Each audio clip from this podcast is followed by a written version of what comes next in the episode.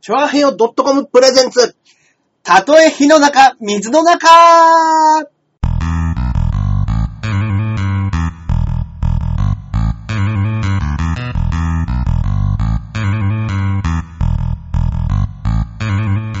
やってまいりました。やってまいりましたたとえ火の中、水の中。は毎週月曜深夜にお届けしております。い。来ましたね、や今って週きも。ましたね。今週も来ましたね。はいはいはい。はい。ということでですね、えー、今週、あ、すいません。パーソナリティのジャンボ中根ジュニアでござい ます。 えーそして私が、はいこっからここまで全部俺、アキラ100%です。よろしくお願いします。よろしくお願いしします。ます。毎回忘れますね。毎回忘れますね。 これはやらないとダメですね、ちゃんいと。や、でもやっぱりね、こう、はいいはいはいつになっても初めて聞いていただいてる方がいるかもしれませんからそね。うですよ。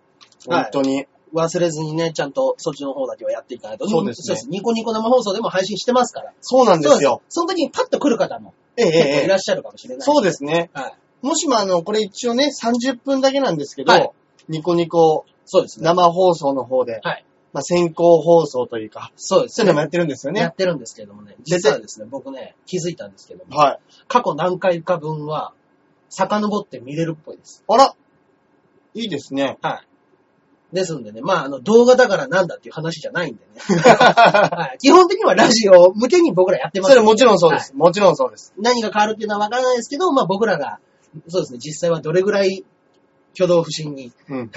おたおたとラジオを喋っているのかどんな家感でね、そうですね。はい。 まあね。リラックスしながらやっておりますよ。リラックスしながらやってますね。まあ、これ中根さん家がね、そうなんですよ。あの、僕はまあ東京のオアシスと呼んでるんですけれどはもい、そうですね。まあ、落ち着く。まあね、一応ね、あの、わかんない方も、いまあ、見てない方はね、ニコ生で見てない人はあれですけど、うん白スーツ、シーツは貼ってるんですよ。後ろにね、はいそうです ね。貼ってるんですけど、まあもう、一発で家だっていうのはバレますね、これね。はい。まあ、本当になんでしょうね、このアパートがちょっと昭和感あるんですよね。そうなんですよ。うちは中根さん家が。そう。で、意外と静かなんですよ、周りが。何なんですかね。うん。ねいやー、いい家なんですよね、これがまた。いやいい家だ中根ねさん家はいが。なんでまあ、リラックスしながらはいはい。はい。やらせていただいてますね。お届けしていきましょうよ。もうね、もうこの終わった後に、うんうんうん。やっぱり飯が待ってますんでね。そうですね。はい。あ今の週もー、先週も、はい。あれですよね。乗っけましたっけ乗ってましたブログの方に、はい。そうですね。中根さんの。はい。え先週何作ったんでしたっけ先週はエビチリでございます。そうです、エビチリですよは。いエビチリをまさか芸人のねはい、みんな貧乏してるわけですごよ。自宅で。それが芸人の家では、いエビチリ出てくるって。エビチリはそんなに 高いもんじゃないですよ。もうマ片ジっすか片栗粉だけですもん、あんなもん。エいビだっ てやい、やいや、片栗粉だけじゃないでしょう片よ。栗粉はもうだって、ケチャップと片栗粉ですよ、あんなもん。あ、ケチャップか。そうですえ、でもなんかちょっと中華的な味するじゃないですか。あれはコチュジャンです。コチュジャン。はいえ、じゃあコチュジャンとはい、そのケチャップがあれば、基本のエビチリのあのソースそうですね。で、片栗粉ま、まぶしたら、あとはまあ砂糖とかそういう調味料を少しずつ。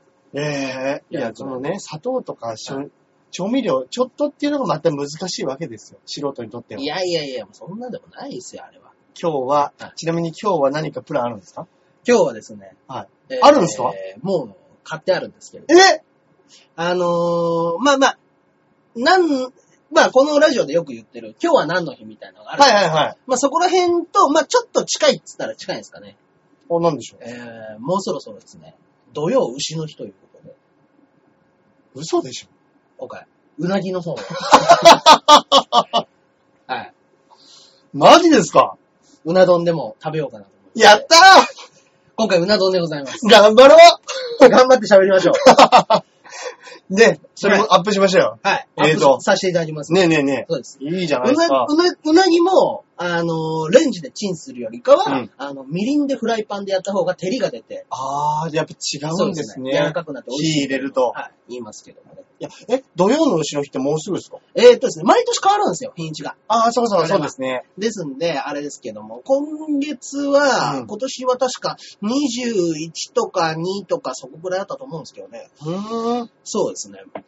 ですんで、もしかしたらこのラジオが終わった、配信されてる時にはもう牛の日迎え終わったのかもしれなないるほど、なるほど。私たちが喋るのは今日は20日の金曜日です。そうですね。20日の金曜日。そしてこの配信されるのは24日の火曜日12時ちょうどですね。そうです。0時ですね。 0時です。 0時。。はい。ということで、24日は何の日かと。あ、今日何の日でしょう、はい今日はね、いくつかありますね。えええええー、まず、劇画 の日。そんな日あるんですかあるんですね。劇画の日。はい。で、え、カッパ記。えー、え、芥川龍之介記。日ってあの、あれですね。そうですね。あのお亡くなりになっそたう南です海ね記。のはい記。南海記の日ですねえ。ーなるほど。。そうですね。芥川龍之介さんが、はいえーお亡くなりになった。はいそうしよう新薬自殺。そうですね。そっか、36で死んだんですかいやー、若いですね。天才。天才が。ああそあ、うです草川龍之介。えー、こんな暑い日に、ー、亡くなったぼんやりとしんた不安ですでね。う。んでもあれ、ぼんやりとした不安でね、そうですね。死ねます36ぐらいだとね、まあでも、そのぼんやりとした不安を、うんあと、もう人生半分多分まだ行ってないんですよね、36。言ってない、言ってないですよ。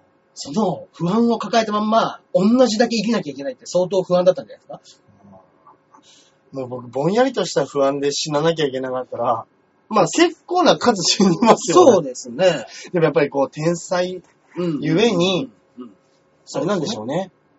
悩みがあったんでしょうまねあ。そういうのはありますよ、絶対に。本当に。もう僕、あの、そんなに、あだから龍之介の本っていうのは読んでないんですけど、もうこの人っていうのはこの時代のこの時期にものすごく評価が高かった方なんですか、あの、いろいろなんかあったみたいですけど、はいそのその、全飛行機みたいなのもあるかもしれないですけども。その、なんですか、賛否両論っていうんですかね。はいはいはいはいいろいろあった、その、いいわゆる、はいなんですか、芸術至上主義うんうんうんうんうんうんの、まあ最先端を言ってる人だったんですよね、きっはいと。はいははいい、はい。ああ、じゃあまあその、いわば、そのシュールの最先端みたいい。や、もしかしたらなそうかもしれないこですとね。かもしれないですよね。今で言うと何でしょうね。まあ、ジャルジャルとかっていうところになっうてくるんですかね。ーん。あとはギース、ギース。アルコピース、ああれのもっと尖ってる。まあ、もしかしたらラーメンズ。あ、ああ、そうですね。そのモダン的なかっこいい感じですかね、どっちかいというや、とね多分そうだったんだと思いますよ。そうですね。まあ文学とお笑いを一緒にしたら、 ね、もう本当怒られますけどね。そんなお笑いもここまで来てますよ。いやいや、まあ、今の日本。アーティスト思考。いや、僕ね、やっぱね、それね、良くないと思うんで すよ。こんなことを言うのもあれかもしんないですけど、うんうんうんね、もう売れてもいないね、芸人がね、 お笑い論なんて語るべきじゃないかもしんないですそう。売れてない芸人が笑い方るってすごい けど。。ね。クソ弱え相撲取りが そうね横綱批判するみたいなことですそうよ。なんですよ。もうねでも確かにちょっと、あれですよね。はいあの、リスペクト感だいぶありますもんね。まあまあまあ、あの、実際に目の前に、あ目の前で芸人のくせにって馬鹿にされたらそれは怒りますけど、うんうんで、も馬鹿にされてるぐらいの方がちょうどいいような気がするんですよね。うんうん、そうですね。そうなんですよね。たかがお笑いだって思っねえていただいた方が、やっぱり、笑わせるじゃないですけど。そうですね。ね。きっとたけしさんもそう言うでしょうそうね。なんですよね。あーまあね、そんなんはね、だからやっぱ、まあ、かっこいい、かっこいいって思われたいのはしょうがないですね。 でも、モテたい。モテて。モテうんたい。モテたいね、本当に。で僕もあの、芥川龍之介を何、何冊か読みましたけど、でもそれこそあの、はいはい国語の教科書とかね、うんうん、雲の糸とか、そうですね、神田だ。ね、はい。結構載ってますもん乗ねっ。てますねあと。羅生門とかも。そうです。あ、羅生門。そうですよね。そうですよ。そうですね。だからやっぱ、そういうので見たことあるぐらいのものしか読んでないですね。うんうんうんうんあれはい。えっと、他に有名なのは何あれ、羅生門、えー人間失格は違うか。太宰ですね太。宰ですね。うんあうーん。そうですねあ。となんだろう。いやパッー、と出てこないところがすごいですね。すごいですね。うん銀河鉄道。銀河鉄道の夜は、あれです。宮沢賢治です。俺はひどいもんですひどいですね。 中根さん、漫画読みすぎです いよ。いや、やー、本当にね。もっといっぱい、でも絶対いっぱいありますよ。 いっぱいありますよ、もちろんね。うんうんうん。トロッコトロッコトロ城ッが。コ。トロッコ。あれ、川端康成でしたっけ出したっけいや、もうダメだ。ダメです、ね。ダメだあーうわー、ひどいもんだ。でもね、俺ね、それ一時期、はいその、日本の純文学をちょっと読んでみようとあーはいはいはい。思って、はいはい。やっぱあの、芥川龍之介って、うんうんうんあのうーんうん。夏目漱石のことが大好きだったらしいんですよ。ああ、そうですか。うん。でで、、その夏目先生にうんう、んと、なんか書簡のやり取りをね、うんうんうんしてたらっていうのが、はい読んだことあるんですけど、うんまあ、夏目漱石、芥川龍之介のことをまあ絶賛してると。まあ、はいはい君の本は面白いと。うん。で、その、ね、送った書簡の中で、はいいやおこれ、今だから、はいあこれ面白いなというか、うん。その、あ、夏目漱石ならではの見方だったのかなと思ったのが、はいはいはいその、いや、君は才能があると。うん。ただ、急いではいけないよと。ただ、牛のように、のろのろとほう。進んだ方がいいですよっていう、牛歩的な。うん。っていう書簡を送送って。るんですよ。ああ。それでね、はい。やっぱこう、すっごいいっぱい本を書いて、う。うん。 36歳で亡く、自自ら命を絶ってしまったっていうのは、き急いだというね。だからやっぱ夏目漱石がなんかそういうちょっとしたうんうんうん片鱗を見てたのかもしれないですうんね。かもしれないですね。危うさというはか。あ、トロッコもそうですね。ああ、本当ですかはい。トロッコありましたね。うんうんうんあれですよね、割と昔のうん中国の方のはい話をちょっと題材にして、それを日そう本です語ねにアレンジするとか、あれ、ここに、サルカニ合戦って書いてあ、ますね。本当だ。サルカニ合サル戦カニ合戦ってあのサルカニ合戦ですかあ、芥川龍之介が書いたんですかもしかして。ええー、僕は知らなかったですね。うん、うん。そうですね、えー、昔の、昔話に題材取ったとかそういう感じなんですかね。どうなんですかね。へうんあ、面白い違いますね。これはその後の続編の話を短編小説で書いてるあなるほどなるほどで、サルカニ合戦というのを、サルカニが漢字になってるやつなんですけども、ぇえーカニたちの親が敵の猿を撃った後、うんえー逮捕されて死刑に処されるという短編小説。えだから復讐は良くないよという。 カニ、小カニたちは結局逮捕されて、はウスも、はもう全、ウスも全員逮捕されて、さ、さらに死刑にされたっていうい。、完全にコントじゃないですか。今度です ね。そうですね。だから実行犯はウスですよね。えあそうですね。最後最終的な。最終的に手を下したのはウスですからね。なるほど、はいそれを後ろで操っていたのが、そうですね。カニと。 はい。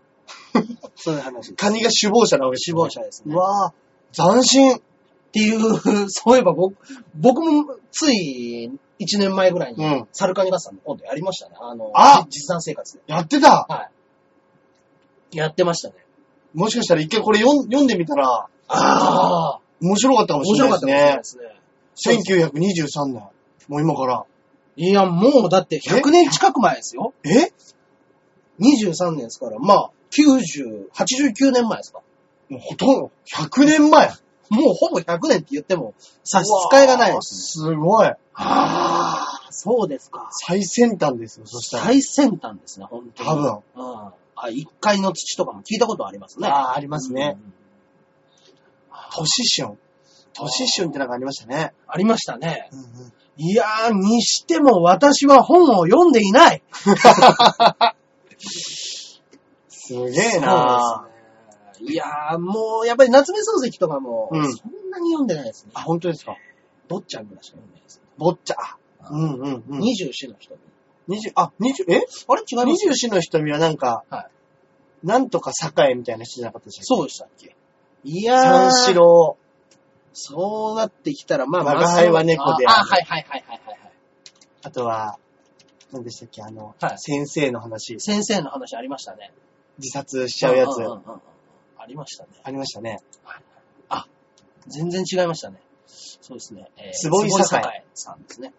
はいいやー、本当に本を読んでいない私は。で、中根さん、あの、は漫画すげえ読むでしょはい。本って読みます 本は、あ、意外と本あるじゃないですか。そうなんですよ。好きな人しか読まないんですよね。あ、誰好きなんですか僕はあの、京極夏彦と。ああ、いいですねで。もうやっぱり京極夏彦も、要は、うん。あの、漫画からの妖怪の派生なんですよ。ああ、なるほど。ど。そうなんですよああー、はいはいはい。で。そういうところの派生派生で、うんうんうんあ、この人の小説が元になってるんだとうか、んうんうん。っていうのが面白くって、三木しげるから、京極夏彦になる。ああ、なるほど。はい京極夏彦もねはい、水木しげる先生大好きですから大好ねき。ですからね。はいやー、なるほどね。いああ、でも、確かに、ちょっとね、今日は、この文学的な、文学的ないね。いですね。はい教育放送でできるような。できる話をさせていただきましたね。いやいや、でもう、ん小説も、はいやっぱ結構面白いですもんね。面白いですね俺ね、今までね、うん俺も嫌いだったんですよはいは。で二十歳ぐらいの時に、あの、野木くんの墓ってあるじゃないですか。ああ、ありますね。うんの読んだことあります読みました、読みました、僕。あの、よくね、まあ聖子ちゃんとうかん山口百恵うんうんがヒロインになってね、はいはいはいはいはい。映画化なんかもされてますけど、俺あれ、そんなに長い小説じゃないですけど、はいはい俺、読んだ時に、俺、ボロッボロ泣いちゃって、ああの、俺まさか本であ。、はいはい はい。泣きじゃくる。くってな、なると思わなかったんですけど、しゃくってますね。あれでね、俺は本って面白いなって二十歳ぐらいで気がつきました。そうか。一番最初に読んだ本って何だったんだろうな。やっぱりなんか絶対に、うんま、漫画は僕なんとなく覚えてるんですよ。え自分自分が初めては手に取って読んだ漫画い。はの単行本は僕、筋肉マンの13巻だったんです。い。13巻まで覚えてます、はあのー本当に幼稚園のはい年長さんの時に、は友達から、筋肉マンの13巻のカバーがないやつをこれあげるっていう。それで筋肉マンの存在を初めて知って、そっからもう夢中になってああ、集めて、なるほど、なるほど。ちょうどね、あのーテリーマンとアシュラマンがね、あのウォーズマンの体内で戦ってるとな思う。そうですね。へそそここらら辺だ辺だっったた。ような気がします。それが多分生涯の漫画は初めてですね。俺なんだろうな、漫画初めてって。本は多分童話かなんかだと思うんですよ。うんうん昔で言う。はいはいはい。漫画覚えてねえなぁ。そうですね。うち兄貴がね、、はいたんで、多分家には漫画が結構あって、それこそ北斗の剣とかも兄貴がもう5つぐらい違うんで、あーあそうですね。うん。はいがっつりあったんですよ。はいはいはい。あと、映画の初めてが、まあ、俺映画の初めては超覚えてます。僕は猿の惑星でした。ええはい猿の惑星って、は結構古いですもんね。結構古いですね。でももう本当に、よもうそれも幼稚園ま前かな。うんうんうん。お父さんと一緒にうん。連れてってもらいましたえね。え俺は、俺、あの、田舎だと、うんうん。日本立てでやるのって知ってます昔映画ってみんな日本日本立てでしたよね。全部そうでしたよ。あ、やっぱどこでもそうだったね。俺田舎だから、日本立てでしかやんないのかなと思って、違いましたんですけど、うちの田舎は、その、革新館っていうの、今もうないんですけあど、あの、こう、日本立てでやるんですよ。うんうんで、俺、本当に覚えてるのが、 一本は、狙われた学園。あ。はいはいはいはい。で、もう一本がうん、エレファントマン。ああ、すごい日本でしょすごい組み合わせですね、本当に。ほんで、俺、2本目に見たエレファントマンがすっげえ怖く怖て、くてね、エレファントマン。小学校の低学年だったと思うんですうよ。んうんうんうん。、で、うん。もう、そこの映画館がもう、ボロッボロ、まあ、昔からある映画館で、はいトイレとかも汚くて、うんうんうんうん人もあんまりいなかったんですよ。はいはいはいだからもうエレファントマン見た後にそこの便所に行くのも怖くて、だかあらもう今ね、改めて見たら、大人になって見たら、あ。うんうん。いい話じゃないですか。いいもの話すごい。。いい話です、エレファントマン。その、だけ、ど、シザーハンズ的というか、ちょっと、そうですね。うん。だけど昔で言ったらもう覆面被った、なんか、ね、ちょっと気持ち悪い人そうがで、すね。最後お面取ったら、すんげえ顔面出てくるっていうのしか覚えてないから。そうですね。だからもう、親にはい悪いことすると、エレファントマン来るよって言われました。わあ、出ましたね。エレファントマン来るよエレファントマンが怖 かったでなもすぐ泣き止みましたもん。 エレファントマンはね、やっぱ、あの、でも僕、その時 に、エレファントマンをはい見た後に、はい全く同じようなエピソードがウォーズマンであったんです よ。それ完全にエレファントマンにインスパイアされてますよ。そうだとしたら。ウォーズマンは子供の頃に半超人だから、半分機械で半分超人なんですよ、彼は。はいはいはで、半超人って言うけども、マスクを外したら、もう顔の中もう機械なんですよ。い。もう完全に機械ですよ ね。あの、何が半超人なのかわかんないんですよ。僕は、 僕からは機械にしか見えないんですよ。いやもうあれはサイボーグです。いや、でも、あれは、半超人です。半分人間半超人半分人間の半分超人。あ、半分人間うのん。半分機械。半分人間、半分機械。そうなんですよ。だけはど、いうんどう見ても、うんどこが人間の部もう分機残って械るんでなんすでかすよ。あれ。ひどいんですよ、本当に。半分人間ってどこ、残ってる部分ってあるんですかうん今まで見せたことあります 人間の部分。人の心ですからね。では、ではあれでしょ最後それ、両親がインプットされるんでしょインポートされます。新しく。そそれは一回死んだ後ですね。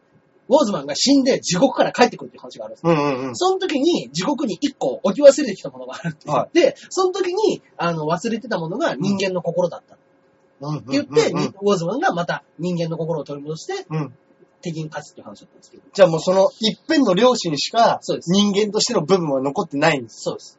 じゃあもう体は全部機械ですかほらあいつ。ぼもう機械です、 あれ。とんでもない設定だとな。んいでもない話ですよ。や確かにあれパコって顔面外した時のあの衝撃ったらなかったですいもんね。やー、本当に。で、ウォーズマンはその顔が恥ずかしいから、うん紙袋をかぶって、一つだけ目に穴を開けて。 そうだそうだそうだじゃあもう、もうエレファントマンじゃないですか。そうなんです。そうですよウォーズマンはそれで、あの、幼少期いじめられてたんです。そうだそうです。え、じゃあ今考えると、はい機械成長していくごとに、はいあの機械もちょっとずつでかくなってるってことですよね。あれはでかくなってます。機械が。はい、なってます。いいですね。そうですね。そうだそうだだからウォーズマン。エレファントマンみたい。な絵あった、そういうあるんですよ。ウォーズマンは、だからあの後も悲しい話なんですけども、うん結局みんな他の超人たちは、はいあの自分の国に帰ったりとか、はで、あの子供を産んで、うん。 2世とかを作って、で、あー話になってるんですけど、うんうんウォーズマンだけは年も取らないし、うん当時の奴らは全員死んでしまうし、うんうんうん。だけど、自分は超人だから、うんあの、世の中を守っていかなくちゃいけない。うんうんで、うん。誰もいないところで、ウォーズマンはずっと生き続けて正義の使者として生きていくって話うわぁ。切ない。切ない。話です。なんはか、でも、筋肉マンは、まあ、往々にしていろんなとこからいただいてますからね。そうですね。いただいてますね。いただいておりますね。あの、 プラネットマンっていう敵がいたんですけども、プラネット、はいはいはい。プラネットマンン。っていう敵はね、あの、みんなの顔を自分の体に憑依させて、うん。筋肉マンが攻撃できなくなると。あのー右手、右肘のところにお父さんがいて。あ、そうするとこの右肘を打てないと。そうです。攻撃すると。顔があるから顔があるからダメだ。うんうんうん。で、心臓のところにウォーズマンがいる。あー。で、テリーマンが膝のところにいる。あー、もうどこもできない。何もできない。もうどこも攻撃できない。っていう風になった時に、ん。ウォーズマンが、うん俺を貫けって言うんですよ。おー、かっこいい。で、ウォーズマンごと、の顔ごとを貫くっていう。心。臓。はい。全く同じ話がデビルマンにあるんです。あの、あの、あの、映画から漫画にいただくのは俺はいいと思います。いや、たあでもそのないか。でもまあ漫画から漫画いただいちゃっていいのかなまあ、じゃあこれが、わかんないです。僕は、あ、似てる話だなと、ちょっと思ったそうだでけすなよんでね。に似てるだけでしょこれは皆さんにちょっと、うん。あの、判断していただきたい。そうですよ。ね、あの、似てるだけでしょデビルマンの不動明っていうね、はい。こあの、まあ、デビルマンの元になってるやつがいるんですよ。うんそううん人間で変身するデビルマンになる。うんうんうん。、で、その、で、不動明の昔の知り合いの女の子、明お兄ちゃんつって寄ってくる、うんあの、ちっちゃい幼馴染あらららのらら子みたいなのが、うんうんうんあの、引っ越したけど、わざわざ遊びに来たと。ええで、あの、遊んだり行って、もう気をつけて帰るんだよって言って、帰らした。ー。はい。そしたら、向こうの親から電話がかかってきて、うんうんうん。ちょっと帰ってこないんだけども、ああらら。の、アキラくんとこ行くって言ってたの知らないって言うんって、うん。迎えに行ったら、うん。その子の顔が暗闇にぼやっと浮かんでるんですよ。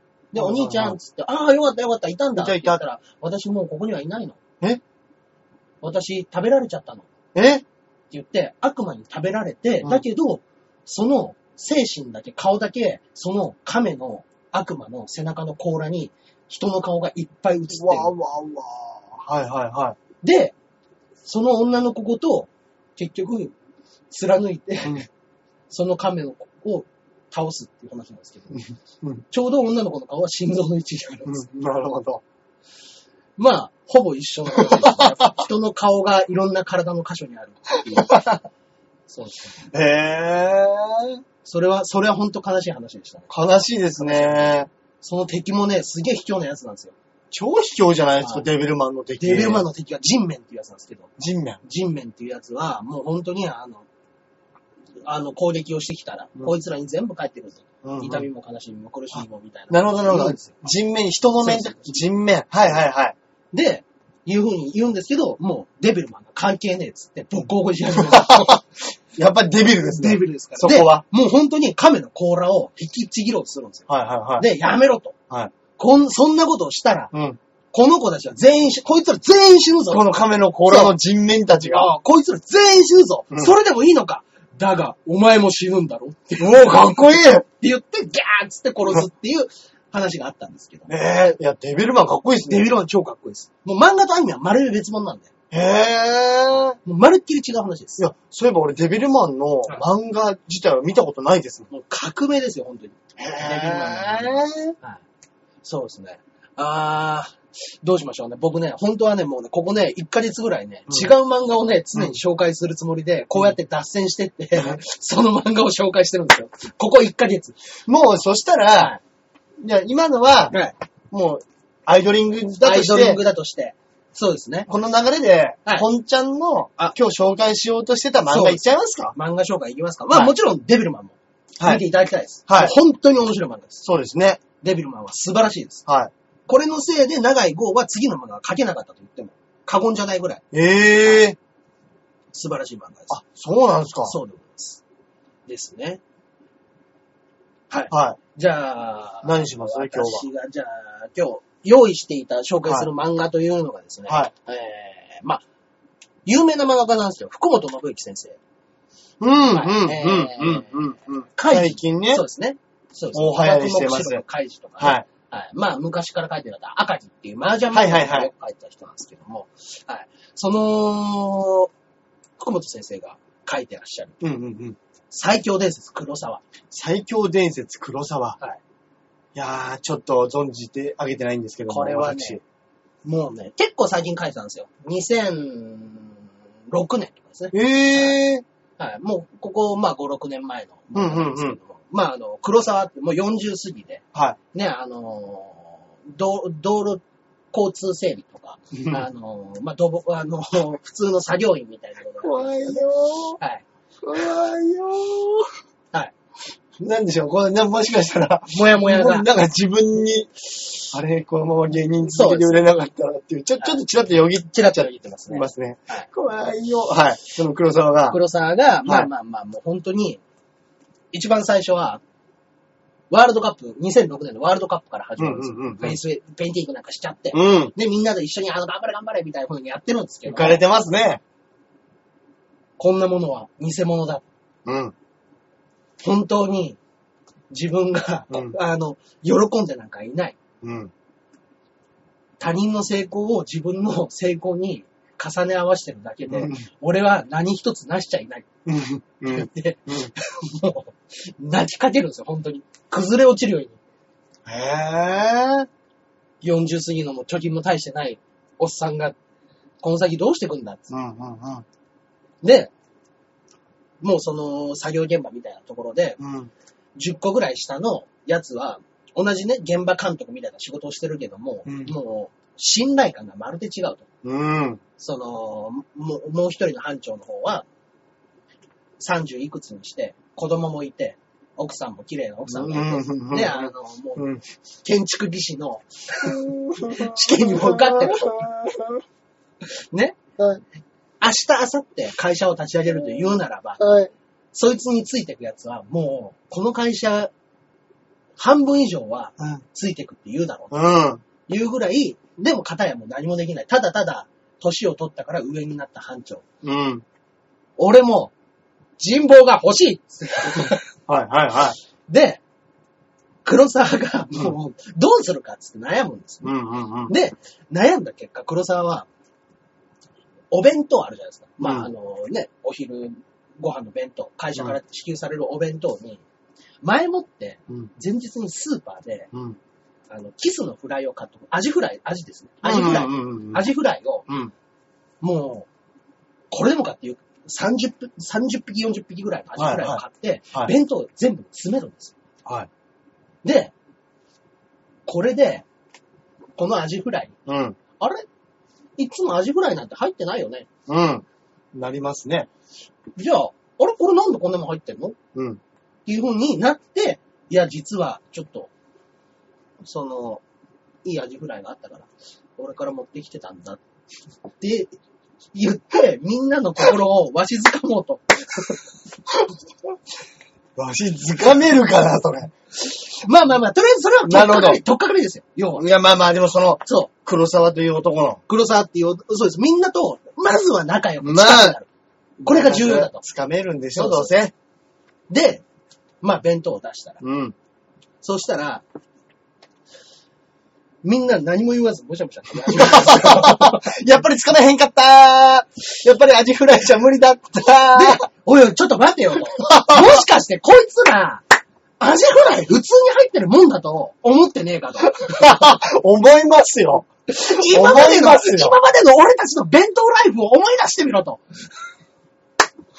黒沢バカだなーこのおかず一品が今まで多かったことなんてあったのかあったのかと。あの、福本無事ですよ、ね。そうです、そうです。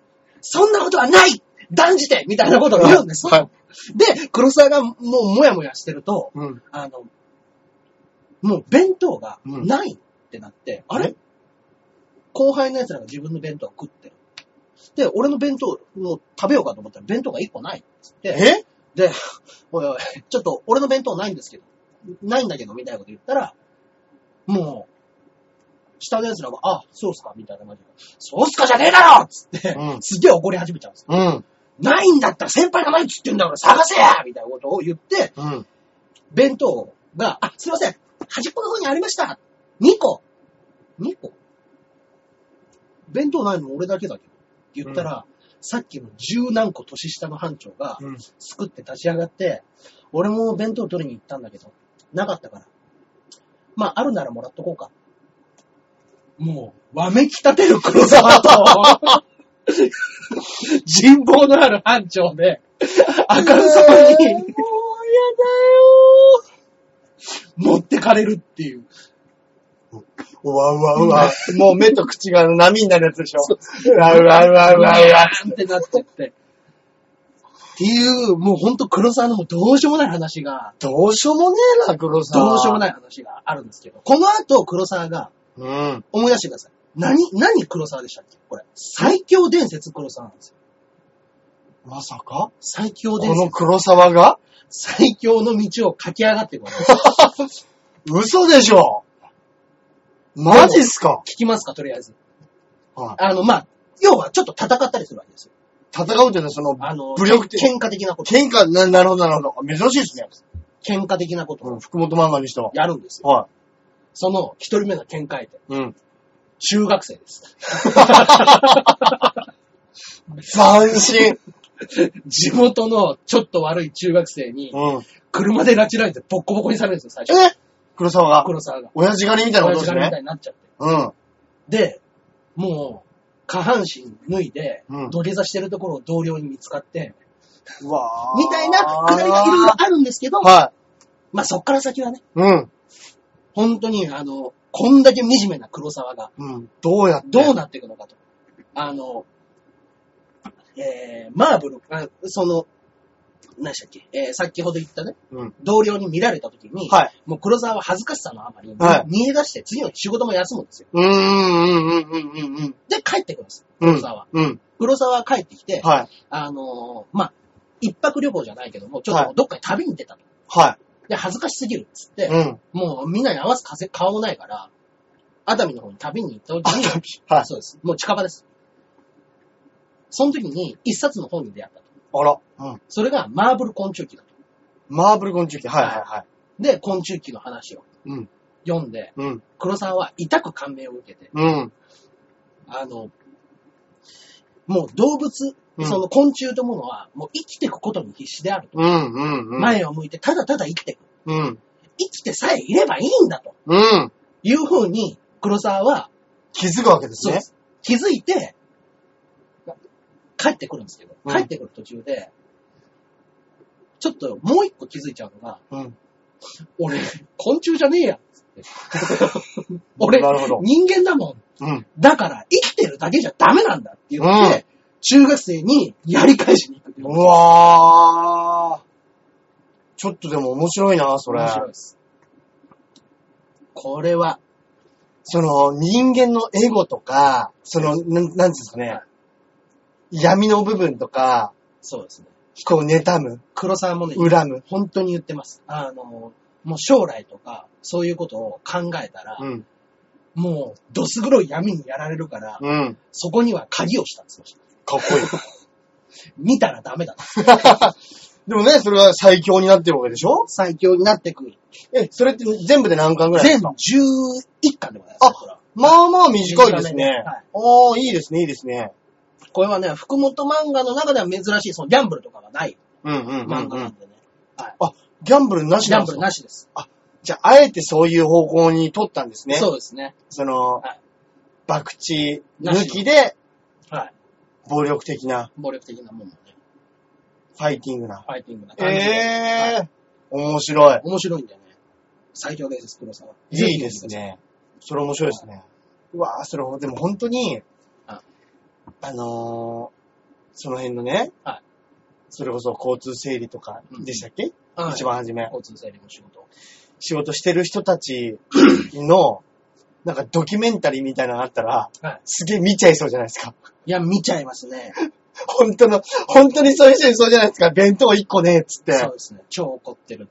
いやー、でも俺もなはい腹超減ってたら怒りそうだもんな。超怒りますね。だからやっぱ、そいつ、その、やっぱね、年下のやつが人間できてるんですよね。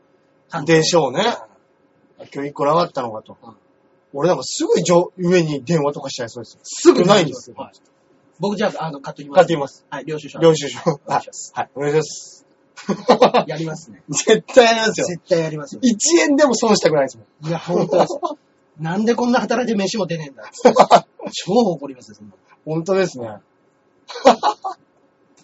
面白い黒沢。黒沢はね、ぜひ読んでください。確かにね、言いすぎるとは、読むね、楽しみなくなっちゃいますからそうねで。す。まだまだね、黒沢のみっともないとこ僕ね、抑えてます、これ。マジですかもう一個ぐらい、もう一個ぐらいなんか、も一し、個ぐらいいきますか。あったら、どうですかそうですね。あの、まあ、知り合いづてに、はあんまりね、やっぱそういうとこ、あの、楽しいところとかに縁がなかったのい。か、はい。あの、初めて室内プールみたいなとこに連れてってもらったんですよ、黒沢が。はいはいはい。そこで、あの、女の子のケツを追いかけすぎて、はい変質者扱いされた。で、もう周りからクレームが来て、はいあの、いたたまれなくなって、トイレに逃げ込むんですよ、こうれんうんうんうん。、で、そこで一人でしくしく泣いてると、そこが女子便所だったんです。うわー、怖い怖い怖い怖い怖い。怖い怖い怖い怖い怖い怖いいや、ひどい目に遭いますよ、本当に黒さん。そうですね。もう、あの、二重三重っていう。追い詰められすぎてす。ごいですねは。もう、不幸とはっていう大喜利があったら、福本漫画見たらもう答え出てます。出てます ね。いやー、面白いですよ、本当に。えー、ぜひぜひ、こっちも見てくださ本当ですね。い。ですね。いやいやね。まあじゃあじゃあ、今週は、はい。まあデビル版、もちろんデビル版で、そうですね。黒沢、この2本をなるほどなるぜほひど。よろしくお願いします。よろしくお願いします。いやー、久々にしちゃいましたね。しちゃいました。自分のしたい漫うん画トークが久しぶりです。そうですね。そうなんですよね。今までなんかね、わ話題にの上っちゃうんですよね。どうしても。そうですね。漫画の話がね。いやー、あのー、なんでしょうね。うん好きないですもんね。こんだけ世の中に漫画があってね。はい。今、それこそ、うんそのまあ小説でも雑誌でも、うんうん漫画でも、はい。まあ、ブームというか、うんすごいじゃないですか、本屋。すごいですね。なんか俺聞いたことありますけど、うん今の日本人がね、まあ、日本がはい。すげえ雑誌出てるじゃないですか。うんまあ、日本人一人当たりに対するうん冊数はいをそのまま中国人に例えたら、1年で世界中の森林がなくなるみたいな、あ、ジャングルの森林だっけな。ああ、どっかが、要は10倍いるわけですから、そうか。だからなんか、もし中国人が日本人と同じような生活をしだして、ああ。うん今の日本人のその書籍、うんうん文化がそのまま中国人になったとしたら、いや、とんでもねえ森がなくなるって言ってましたよ。そうですね。だからもう、それこそ僕が、僕の書籍量を中国人に全部当てはめたら全世界の森林がもうなくなるでしょうね。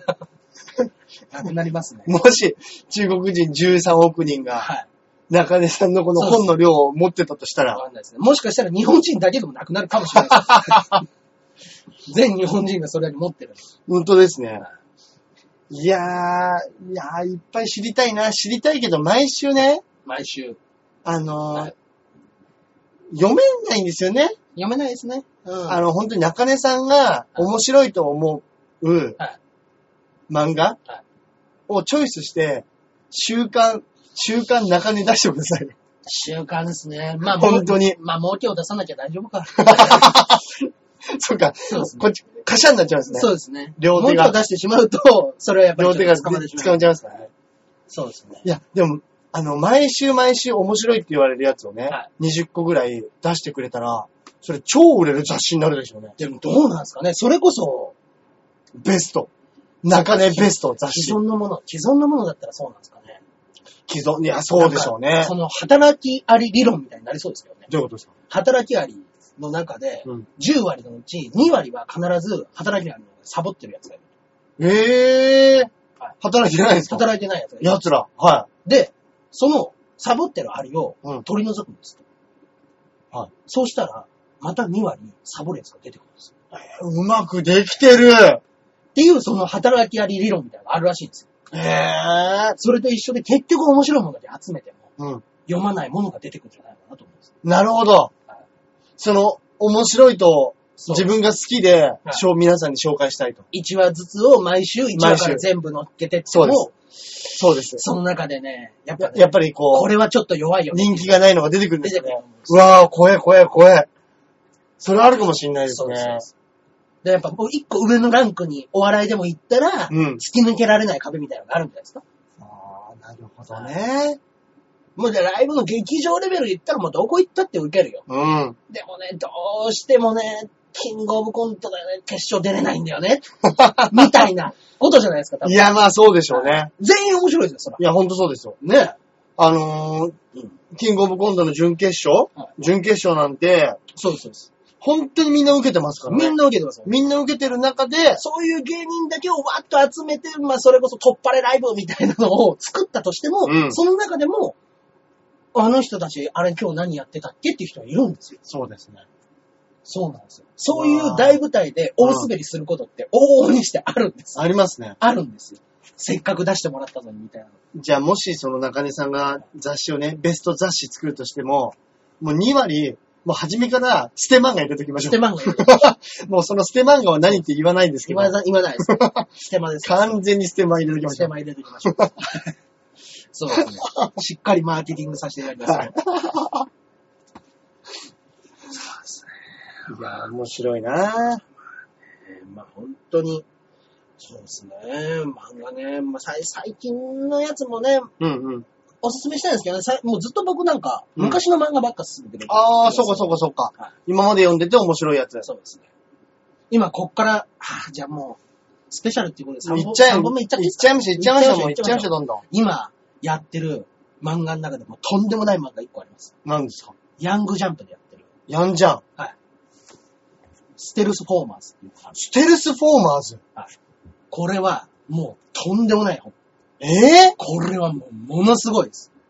面白いですかめちゃくちゃ面白いです。ステルスフォーマーズはい。いやーもう全然一回も読んだことないです。これはですね、まあ、ざっと話,、はい話をすると、まあ、はいあの、もうちょっと未来の話なんですよ。うんうん、うん。 2200何年みたいああ、だいぶ先ですね。な。で、あの、まあ、人類が100年前に火星に、あの、無無人の宇宙船を送り込んだ。うんうん、うん。で、その中にあの生物実験として、うんあのゴキブリとか、うんまあ、あのいろんな動物をね、入入れて、その環境でどうなるのかみたいなのを見ようっていう風になって、そのロケットと、あの、交信が取れなくなってしまったと。あららら、はっていい。う風になった後、その100年後に人類はとうとう火星に行けるようになったうん。っていう風になって、そこに行ったら、ゴキブリが独自の進化を遂げて、うん。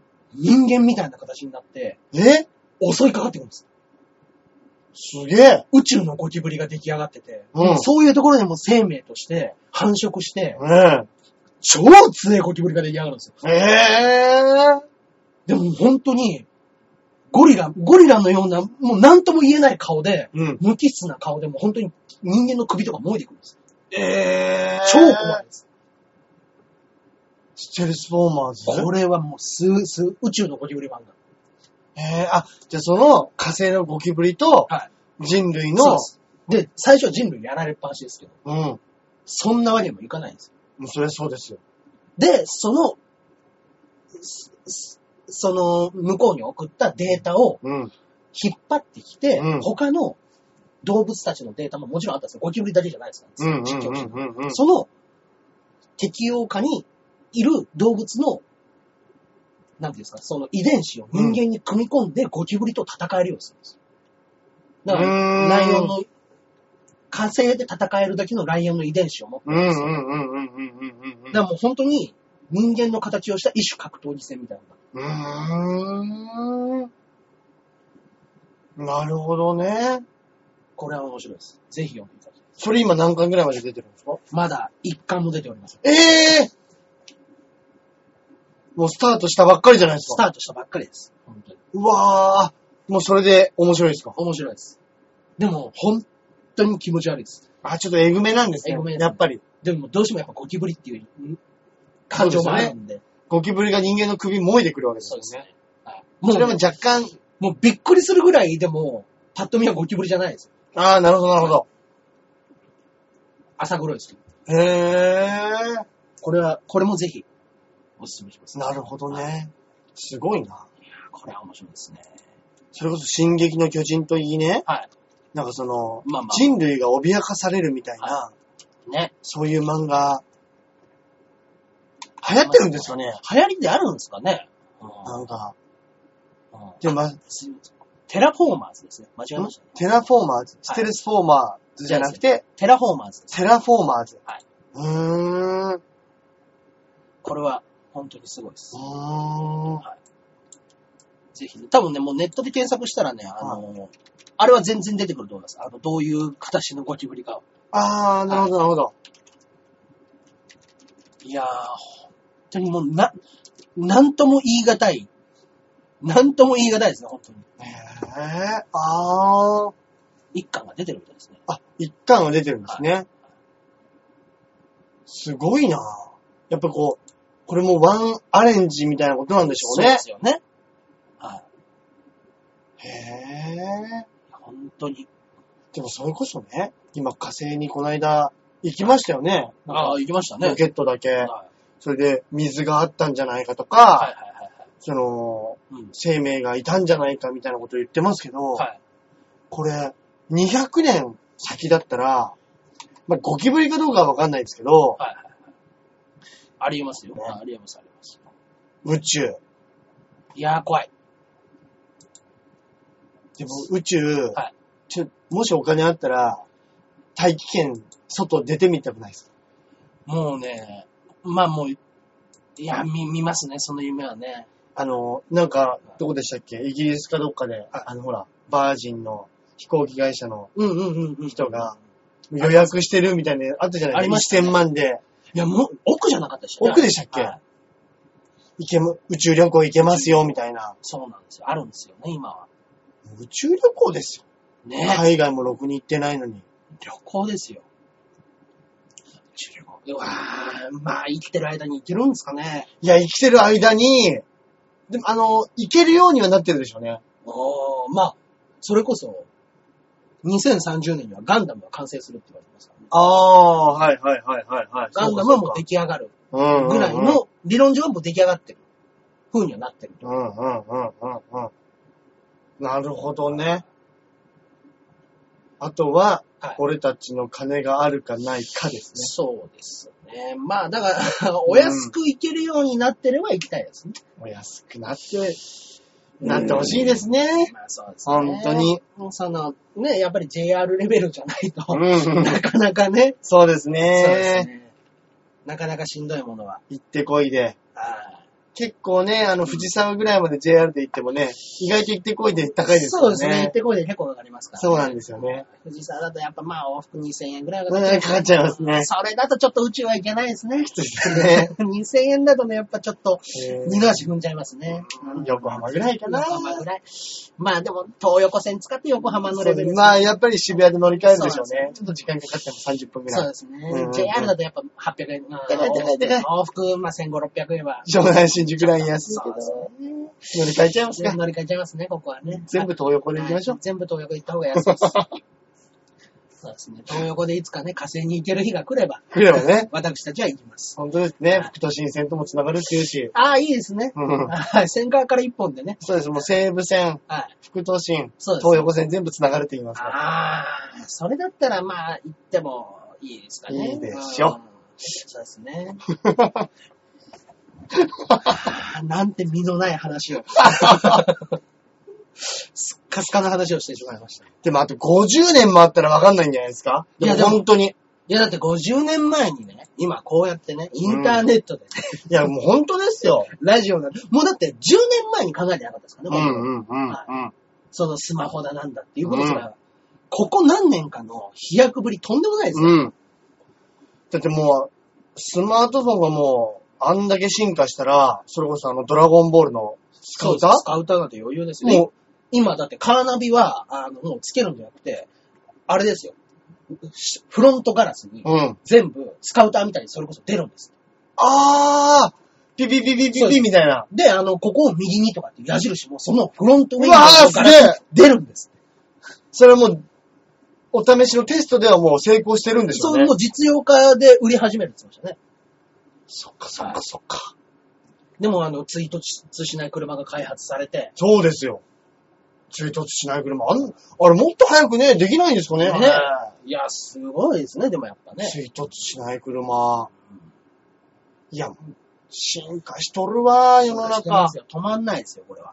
止まんないですね、止本当まにん。ないですよ。もう、それこそもう、ずっと寝たまんまで、うん。あの、いわゆるバーチャルリアリティの世界じゃないですけど、マトリックスパターンですね。もう寝たまんまでね、はい。人生終えるこ可能性ありますよ。ありますよ。だからもうその、それこそ、そのマトリックスみたいなね、うん頭の後ろに、うんあの、ぶっ刺して、もう電気信号も体に全部送ると。うん。だって、何でしたっけもう今、ゲームでも、うん。手を動かして、それで、す要は、あれじゃないですか、えっ、ー、と、何でしたっけ ?Xbox300。うんうんうん。コントローラーのいらないゲーム。あー、ありましたね。そうです。キネクトっていううの。んうんうんうん。で、動いたやつが全部中のキャラクターで動く。動くんですもんね。ねで、キネクトで、またね、下世話な話なんですけども、うんエロゲームを作った人がいると。バカですね。バカですよ、これは。いや、やっぱ り、戦争とエロが世界を発展させてますそかうでら、すね。結局は。キネクトでエロを作った人がいて、うんだから要はもう、あと、このそのはハンド、そハうンドですよ。この触った感触グローブさえあれば、もう完璧なわけですよ。そうですね。グローブができれば、そうです。であ、グローブにするのか、うんもういっそのことを電気信号を体に流し込むために、うん。電極を、もう後頭部に穴を開けるのか。うん。で、もうあの脳みそに直接触ったっていう感触を送り込むと。あー、どっちか。どっちかですよ。あー、なるほど、なるほそうどで。すよ。だからやっぱあの、僕みたいにね、僕結構その新しいもん好きじゃないですけど、うんうんうんそういうのがもう急にビーチ部とかに行ったら、あれ、長井さん、穴開けたんですかみたいな話が出てくる んですよ。あれ長井さん頭、あれ穴開いてんじゃないですかっていや、開けてん、先週。みいたやいなー、え、あマジっすかみたいなこと。どんな感じっすか いや、すごいよ。つってちょっと止まるときあるけど、まだちょっと動作遅いけど。いや、でもす ごい。みたいな会話ができてきますからいや、もうそうでしょうね。もう技術的には結構、もう、まあ、あと10年、20年したらもうすぐいけるでしょそうですよね。だからやっぱ、未だに、その、抵抗がある方もいるんでしょうね、そういうのね。うんうんうんなりますよ。う。いや、本当ですね。いや、すげえな。そのエロ、いろんな種類のい、要は日本なんて、うんうん、その、アダルトビデオ天国って言ってそう、ですよ。世界中からうん、もう尊敬の眼差しを受けてるわけじゃないいですかや、。もうほんとそうですよ。もう世界のエロをはもう引っ張ってるわけですよ、そ日う本が。日本の AV 業界が。スッと引っ張ってます。それがもうキネクトと組んだらもううわーとんでもないゲーム作り出しますよ。ああまあ、すごいことになりますよ。すごいな、そすれ。ごいですよ。それちょっとキネクトのエロはゲームゲーム。今どのぐらいのはい状況なのか、ちょっと皆さんも一回見てみる価値はあるかもしれないですね。あるかもしれない。でも、これに関しては、やっぱり、あの、Xbox は海外認めてないんで、そうです。あ、そうなんで違すいまかす。個人で作った人がいるの。ああ、そういうことそうかで。す。キネクトで個人で起動するゲームを作ったっていう強者がいると。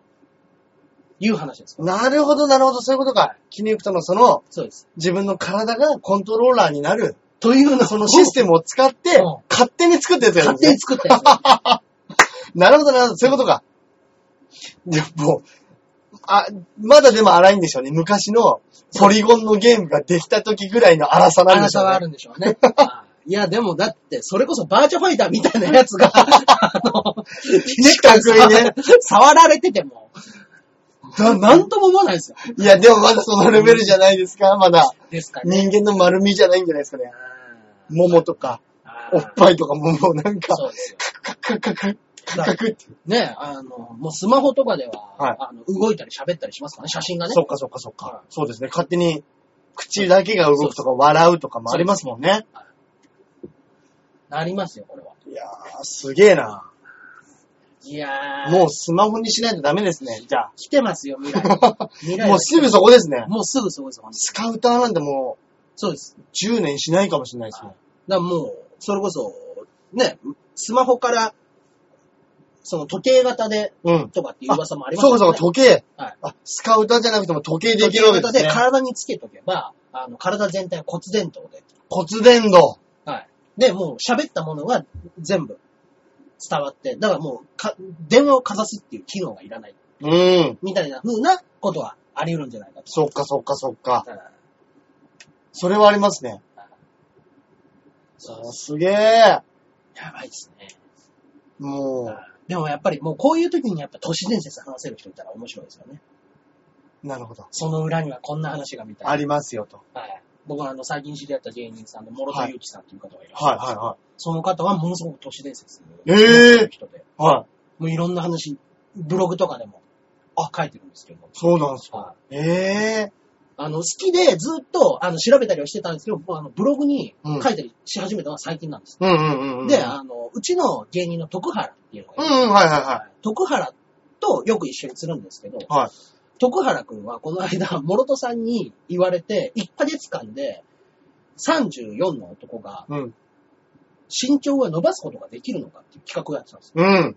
で、ニコチン、カフェイン、うん。そういうカテキン、うん。そこら辺のものをすべて立って、あで、ー。アルコールも。も立って、はい。で、あの、体にいいものだけをうん食べ続け、うん。で、お水を飲んで、うん。で、もうコーヒーも飲めない、お茶も飲めないっうん。ていうのを1ヶ月やったら、あいつ1ヶ月で1.7センチだったんですえよ。マジっすかすごくないですかそれを立っただけで。立って、あと、あのーストレッチをやったんですよね。あー。体を柔らかくして筋。肉をほぐすというか、えー。それでも1.7センチっていうのは相当すごいと思うんですすごい。はいマジっすかよ。で、まあ、その徳原のことと、あの、都市伝説のことをブログで書いてたらしいんですけど、はいはいは徳原のことを書かなくなったら、い。うん。ブログのアクセス数がぐんと伸びたんですよ。 とんでもねえ都市伝説持ってます ね。徳原さん。何だったんだろう。都市伝説いや、殺しすごいはずなんですよ。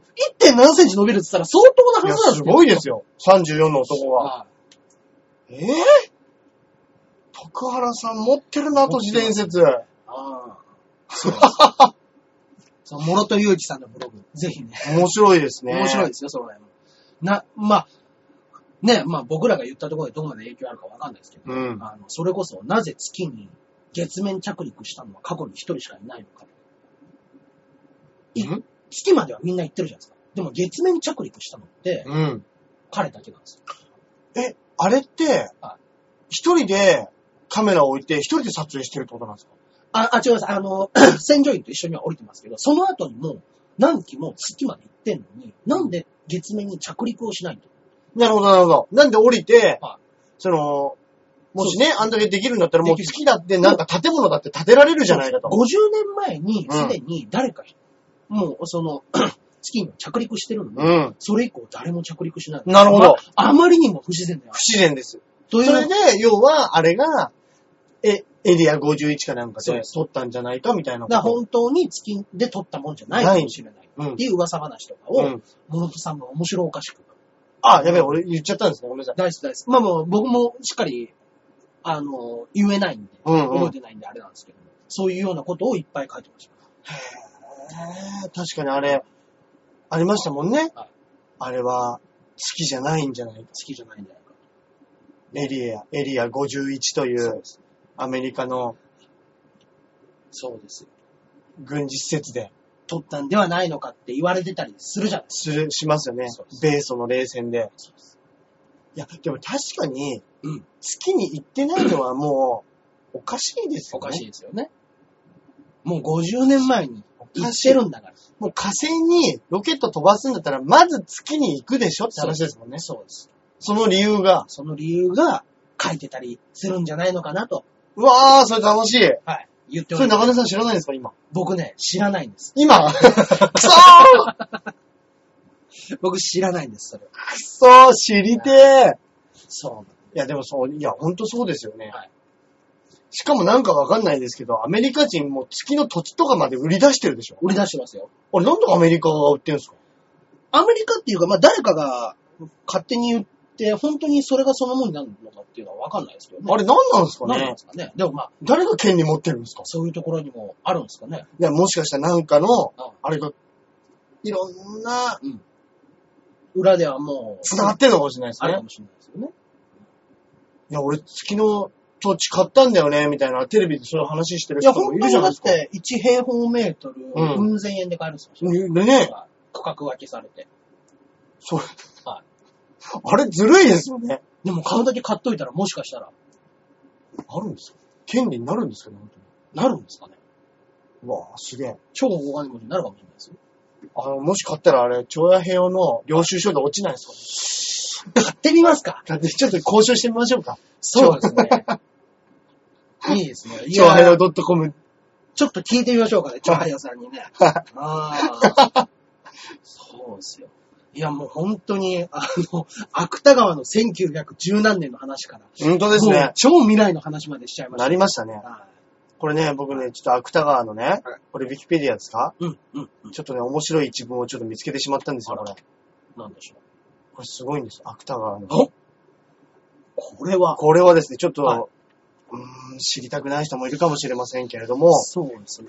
えー芥川龍之介さん、はい作家仲間から巨根として知られていた、親友の小穴隆一は、作家仲間たちがはい、芥川の巨根ぶりを、話のネタに笑っていたことを書き記している。はまた、芥川の息子も、徴兵時の身体検査で軍医からその巨根ぶりを指摘されたことを書き残している。相当あです、相ね。当ですね。それは相当ですね。軍医が残すんだったら相当でしょうね。相当ですよ、本当に。先日ですね、でもね、ニュースでね、はいアメリカの方のニュースでね、はいあったんですよ、似たような話 が。えー似たような話があったんですはい、こちらでございますね。はえーえー34センチのはい。世界最大の巨根を持つ男性がはい。空港で危険物所持の疑いで身体検査を受けたというお前それ嘘だ ろと。no! It's mine! It's mine! そ う No! ですね。 It's danger! デンジャー。まあまあ、ある意味デンジャーですけそうどで。すね。はい。え えー、っとですね。えー、ファルファルコンさんという方。ー、嘘でしょその名前、中根さん、ちょっ と。ファルコン。えーえサンフランシスコ空港で、うんえー、ジョナウ・ファルコンですね。 が、えーっと、身体検査を受け、なぜなら彼のズボンに膨らみがあり、そこに何か危険物を所持してるのではないかと。しかし、ズボンの中には爆弾も麻薬も隠されていた。で、彼は、えー、X け X 線検査装置のところに連れて行かれ、はい。金属探知機の検査も受けた。うん。そして、えー 笑いながら彼はこう語ったと、うん。えー今度は他の職員が私を止めて、腫瘍のような何か大きくなるものは体にないかと、うん。尋ねてきたという。はいので、まあまあ本当に、あの、これは私の一物なんだと。なるほどね。で、あの、 職員が入念に私の一物を触ってきたと。そっか。でも本当に、あのはい、それのカバーリングをしては、なんかすごい爆弾みたいな、そうですよね。隠れてるんじゃないかと。そうですよね。はで、あの、最後に、職員たちは私のズボンの中に粉を振りかけてきた。うん。きっとあれは爆発物チェックのための粉 でしょう。ああ、すごいなすごいですね。ファルコン。ファルコンですね。わあ。ああ、2リットルのペットボトルがうん約30センチだそうです。そうですよ。それにプラス8センチです。そうですよ。あの、小学生がねは、いカバンに突き刺してる竹のそうです。上下が30センチですから、だからリコーダーじゃなくってアルトリコーダーぐらいのです。すごいなぁ。ええ調べられるのもね、ちょっと怖いですけど、そうですね。調べる方もね、あーまあまあまあまあ。毎確かに、ね。回最後下品な話で締まりますね、このラジオは。 本当に。とんでもねえな、本当北に。川先生がね、そうですよ。まさか巨根だったとは、ねえ。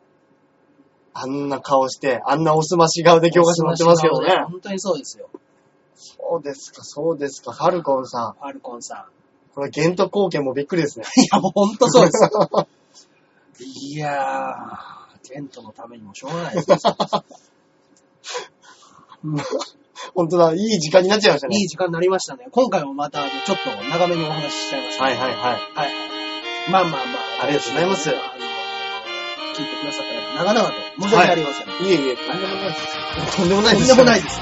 向こうが言うことです。向こうが。とんでもないです。 そうです。でもね、あの、はい今日はね、ちょっとあの、残念ながらメッセージの方いただいてなかったんですけども、はいあの、またいつでもどしどし、そうですね。あのお待ちしてますんで。こ、これ系の話をやめてくださいというのであれば、はい。メッセージをいただければ。そうです。そうですね。あの、あの、努力はします。そうですね。